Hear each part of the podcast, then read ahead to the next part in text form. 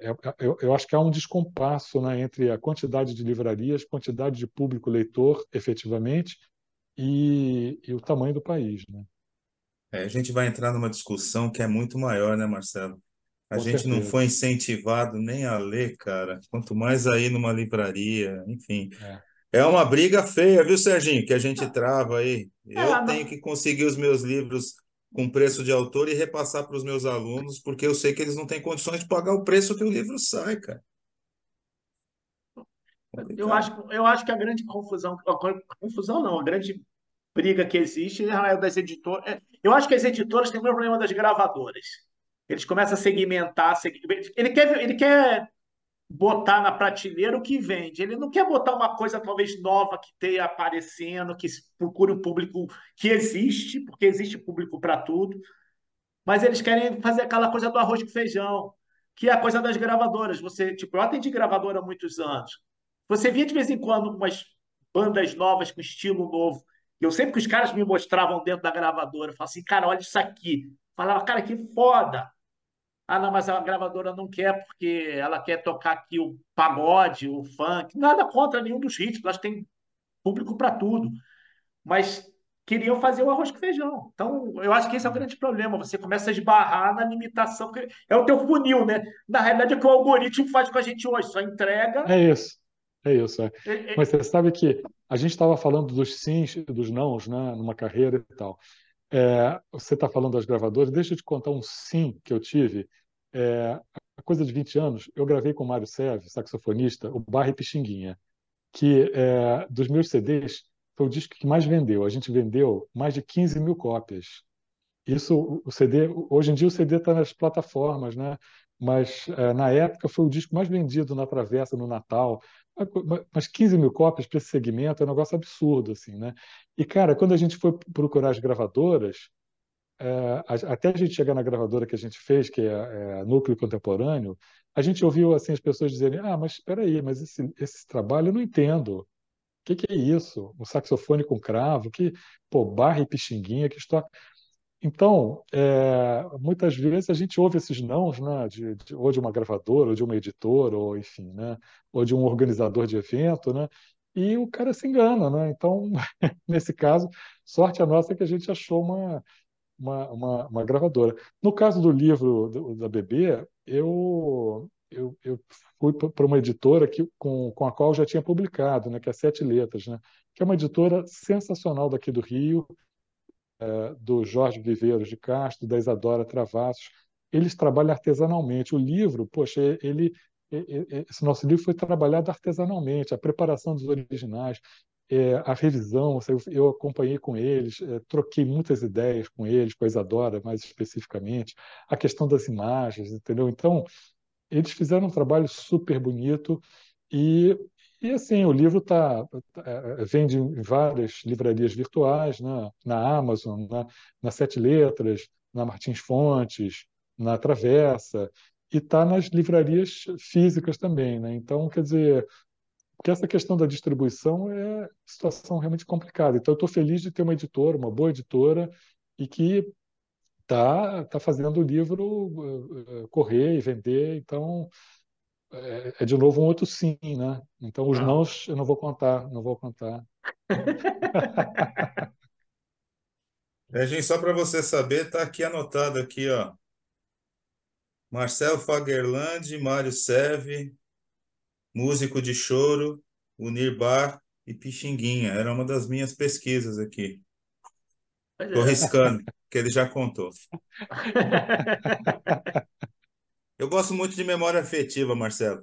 E você falou aí bastante sobre o livro e eu não acredito em acasos. E aí eu peguei os ganchos, né, dessas intersecções que você falou em algum momento, né, da vaia da bebê lá no Teatro Municipal. Mas eu sei que você tem uma história também no Teatro Municipal do primeiro concerto que você assistiu lá do Cláudio Arral. Nossa! que foi uma peça Carnaval Opus 9 do Schumann, é isso? Isso mesmo. Olha, Sérgio, tá vendo? O teu parceiro, ele é um pesquisador. É isso mesmo, Paulo. Olha só, eu era criança, cara, e meus avós gostavam muito de música clássica. Me levaram ao Teatro Municipal para assistir justamente o Cláudio Arral, que foi um dos maiores pianistas do século, né? E eu me lembro, cara, de ver aquela figurinha, a gente estava no balcão, vendo assim aquele piano lá longe, assim, eu criança, né? E eu me lembro de sair do concerto e perguntar para minha avó assim, mas, carnaval no piano? Então, agora, eu vou te contar uma que talvez não esteja aí nas tuas pesquisas. Se tiver, eu falo. É, não, mas é, fala aí. É, isso eu tinha uns 9 anos de idade, 10 anos. Quando eu tinha, eu acho que talvez 40, 40 e poucos, não sei, eu fui chamado para reger uma ópera no Teatro Municipal, Orfeu de Monteverde. Aí, é, bom, é uma preparação longa, os ensaios, tudo mais na sala de ensaio, etc, etc. Aí, o primeiro ensaio dentro da sala do teatro foi aquela emoção para mim, né? Aí eu saí, coxia, fui para a rua, para a rua Evaristo da Veiga, atrás do Teatro Municipal. Cara, eu chorava, eu chorava, eu chorava, porque eu, eu me lembrava dessa emoção de criança. E aí eu, de repente, como num filme, eu me vi ali, cara, eu regendo no Teatro Municipal. Falei assim, eu, eu, eu não acredito que eu esteja vivendo isso, entendeu? Aí, de novo, aquela história dos sims e dos nãos. Eu acho que quando você, você tem um sim desse, compensa todos os nãos que você ouviu antes, entendeu? Pois é, o, na real, os nãos que você ouviu antes te chegaram a esse sim. É isso também, Sérgio. É isso aí, cara. É Ah, isso aí. com certeza. Serginho, que bate-papo sensacional, né, cara? Agora, lê o livro, né, cara? Porque agora eu fiquei curiosíssimo para ver a Cara, história essa, dessa personagem tão rica que é a Bebê. Que, que aliás, ela, ela tem algum parentesco com o Rui, porque é o mesmo sobrenome, né? Pois é, você sabe que outro dia lá no lançamento não perguntaram isso para o Rui, mas já me perguntaram várias vezes, né? Olha, que eu saiba não. É, a família dela originalmente é de Macaé, aqui no estado do Rio. E Uhum. o Rui, é, ele é originalmente de Minas Gerais, se eu não me engano. Então, vai saber, né? Então é aquela, aquela coisa louca, né? Que dizem que todo mundo é parente de todo mundo, ou que todo mundo é parente do, do Carlos Magno, né? Não sei. Então, não sei, mas assim, mais diretamente, acho que não. Vem cá, teu irmão ajudou você no livro, né? Voltando para o livro. Sérgio, é, porque isso acontece, é, o Sérgio, que, que você talvez não se lembre, porque ele é mais moço que a gente, É, né? eu não Ele, lembro. Eu não lembro é, dele. então, ele é mais moço, ele é três anos e meio mais moço. E ele curte, assim, essas coisas da família, acervos da família. E ele é, é, ficou, acabou, acabou ficando com ele, assim, vários documentos da família, vários registros e coisa e tal. Então, ele foto, a foto do Cadillac, ele que me deu, é, ele me deu o, uh, uma das versões que eu tenho do, do testamento da bebê, ele tinha lá, por conta dos guardados, né, dos, dos, dos meus avós e tudo mais, então ele, fora trocar ideias e tudo mais, quer dizer, então ele foi super, assim, um grande colaborador, Sérgio. Mas ele, Teu ele, ele é, é, então, ele é músico? Não, o Sérgio é arquiteto, professor da FAO, FRJ. Seu pai também era arquiteto, né, Marcelo? Meu pai era arquiteto, é, meu pai Mas tocava arquiteto. flauta. Isso, olha, tá aí, olha, o, o, o Paulo é um grande pesquisador. Ele tocava flauta doce, ele adorava flauta doce. É. É, eu sei de algumas coisas. Ó, para você ver, ó, eu sei também que a dona Madalena Talhaferro, você era tímido e ela te chamava de Marciano. Ela perguntava como Marciano? É verdade, cara. É verdade. Eu estava começando com piano, né? E ela, ela de novo, assim, tá na categoria bebê, né? Aquela mulher assim exuberante, com cabelo vermelho, né? E eu super tímido, criança, né? Pequenininho, porque hoje em dia eu sou grande, eu tenho quase dois metros, mas eu era pequenininho. E, e foi isso. Ela me perguntou meu nome, é muito tímido, falei Marcelo bem baixinho, e ela sacana, ela virou para mim, Marciano. Então, cara, eu gelei, né? Mas quem te apresentou para ela foi a dona Rosina, Dona Rosina, exatamente, a minha professora de piano. professora E de aí, piano. e aí você vê como são as coisas. Eu tive, é, eu, eu fui tímido para falar, mas eu não fui tímido para tocar, né? Porque ela falou para meus pais, esse menino tem que ser pianista e tal. Então, são essas coisas de criança que a gente, sei lá, a criança faz qualquer coisa, né? A criança é uma coisa incrível, né? É muito louco, né? Porque eu tento, eu volto à fita lá, na época a gente estudou junto. Eu tento me lembrar do Marcelo nesse, nessa veia artística, eu não lembro. Eu lembro da timidez dele. Isso é uma coisa que você fala e que eu me lembro que você era muito da tua. Eu era muito tímido, Sérgio. É. Mas o que, que acontece? Você pode perguntar, cara, e vocês aqui entrevistam, entrevistam um montão de gente que sobe nos palcos. Invariavelmente, quem sobe aos palcos é tímido. Eu, assim, com, com, com tantos anos né, fazendo um montão de atividades, eu, para falar assim, do meu trabalho, eu não, não sou necessariamente tímido, não. Mas eu acho que a gente se acostumou com esse esquema de trabalhar à distância, de papear à distância, né? Então, hoje em dia, eu não sinto mais como se a gente estivesse, sei lá, você em São Bernardo, Sérgio Itaipava aqui no Rio. Não, eu sinto como se a gente estivesse aqui não, numa mesa de bar, num bate-papo, assim, gostoso e tal. Mas a gente desenvolveu essa habilidade, né? Porque, Sim. cara, eu tinha muita dificuldade essa você ficar olhando para para é, para uma câmera, para um você tem que abstrair, né? Aí a gente vai humanizando, né, essa conversa, ah. né? Mas não era assim, né? É a linguagem. Ô, Serginho, fala, fala. Fala. Não, eu ia, falar, eu ia falar da linguagem, que a linguagem ficou mais comum, porque é o dia a dia, três anos, quatro anos que a gente faz isso, né? Então é. É, é, é a gente acostuma e a pandemia acabou ajudando. Eu ia te perguntar, que você falou que conheceu o Marcelo na época de escola, tímido, caramba, mas eu queria saber se naquela época ele já desenhava piano, porque ele não gostava só de tocar. Caramba, Paulo, onde é que você, de onde você desencavou esses negócios todos? Cara, você é pesquisador, cara. Olha, vamos falar para o pessoal, para o público do Ponte Aérea, que isso aí não é, não é coisa de assessor de imprensa, não. Não está no release, não. Tudo isso que o Paulo levantou, ele mesmo levantou. Isso aí não é, não é missa encomendada, não. De vez em quando eu acerto, Marcelo. De vez em quando eu pego os negócios bons. às vezes rola isso, né? A pessoa entrevistada manda, manda as perguntas, né? Pra... Ah, você sabe que, ó, eu vou te falar uma coisa, a gente já passou por algumas situações do pessoal querer mandar release pra gente. Eu falo pro Sérgio, eu não quero. Eu ia falar isso agora. Eu não quero release, porque assim, não tem coisa mais chata do que perguntas e respostas que, que todo mundo já fez e que vocês já estão cansados de, de fazer. Então, normalmente eu não, não pego, não. É, é pesquisa, tive, cara. É, eu já tive contato de falar assim: ah, você não quer saber um pouco da, de mim? Pipipi. Eu falei: não, a gente não quer saber nada de você, a gente vai descobrir. Ficou mostra, faltando aqui nas mostra, minhas pesquisas, Marcelo. Mostra para ele que tu é pesquisador mesmo. O primeiro recital de cravo na Galeria Deson, em Copacabana. Foi, foi. Na verdade, olha só, é, teve na Galeria Deson em Copacabana e teve é, agora eu não me lembro a ordem, mas teve um também no MASP, em São Paulo, entendeu? Então, talvez, agora eu não me lembro, uh, mas foi, foi, assim, pela mesma época, assim. E na Galeria Deson eu fiz um recital, depois eu fiz um recital com a Laura Rona, é flautista, com quem eu toquei durante muitos anos, né? E um dos recitais que a gente fez lá, é, tinha uma pessoa na plateia, que você não vai acreditar, era o Carlos Drummond de Andrade. Então, o Drummond, o Drummond foi e depois ele escreveu no Jornal do Brasil sobre a gente, entendeu? Um negócio sensacional. E assim, então eu eu uh, eu comecei assim, tive muita aconteceu muita coisa bacana assim, muita coisa legal assim, sabe? O Drummond elogiou é... ou não? Não, ele elogiou, não só ele elogiou, como ele disse que ele é, é, poxa, qualquer coisa que eu falar agora vai ser tão banal perto das palavras dele, né? Mas ele disse que ele se recusava a ver na arte uma fuga, ele acreditava que a música, a arte era uma, uma, uma, um elemento de sobrevivência da espécie. Uma coisa linda, linda. Era, ele tinha uma coluna no JB e foi um. Ele fez poesia numa coluna, claro, né? Então. E você não tem isso, Marcelo? Está no livro do Cravo, dá uma olhadinha. Ah, está tá no, no livro. livro. É, Pô, tá sensacional. Isso aí tinha que estar tá emoldurado. Não, claro.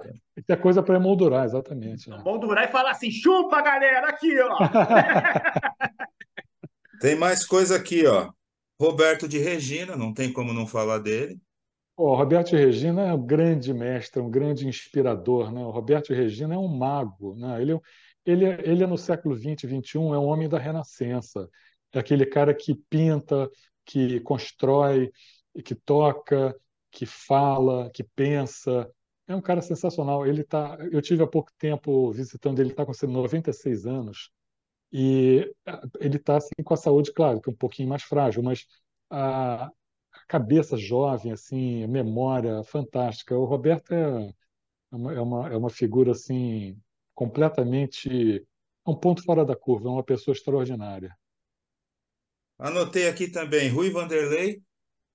Rui Vanderlei, outra, outra pessoa extraordinária, ele foi professor de flauta do meu pai, e graças ao Rui Vanderlei, é, meu pai conheceu o Roberto Regina e eu fui para o Cravo. Então, eu, eu agradeço isso aí. Ele está vivo, está muito bem, de saúde, e eu nunca canso de repetir que eu, eu toco Cravo graças a, a, a ele, ele ter apresentado meu pai, Roberto Regina.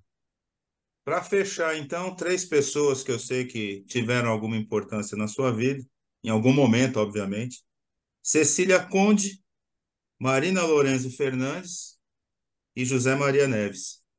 Com certeza, três, três figuras fantásticas. A Marina Lourenço Fernandes ainda está viva, filha do grande compositor Lourenço Fernandes, uma pessoa extraordinária. O Zé Maria foi meu orientador de mestrado e doutorado, e a Cecília é uma pessoa maravilhosa, era uma, uma pessoa que iluminava o Conservatório Brasileiro de Música, que foi fundado pelo Lourenço Fernandes, onde eu fiz o mestrado, né? E eles sempre me incentivaram demais e assim eu, eu, eu guardo uma recordação incrível. Eles merecem todas as homenagens. E a Marina tá, tá viva, ela é, e muito bem, né? Então é, três pessoas realmente fantásticas. Mas a Bebê devia ser muito louca. A Bebê devia falar um monte. Olha, olha, devia, olha, é, é, pois é, a gente se pergunta. Você parou de gravar, não? Não, eu sempre continuo gravando. Mas agora que aparecem as coisas boas, pô. Ah, pois é. Não, isso aí eu só falo, isso aí eu só falo quando o, o, o negocinho de rec é, tiver sumido. Senão eu não falo mesmo. Olha, para usar a expressão do início do século, ela devia ser da pá virada, entendeu? Pá virada.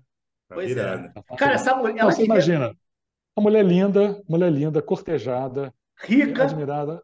É, tinha aquele álbum que, que as pessoas escreviam as, as coisas sobre ela e tal, admirar. Mas o negócio é o seguinte: ela, você falou, né, Sérgio, a história da, da mãe. A mãe ficava ali de cão de guarda. Ela foi posta numa redoma de vidro. E não é à toa que o João do Rio dizia que ela era musa décima, porque são nove musas, e ele disse a musa décima, porque ela, ela ficou ali numa redoma e ela virou musa.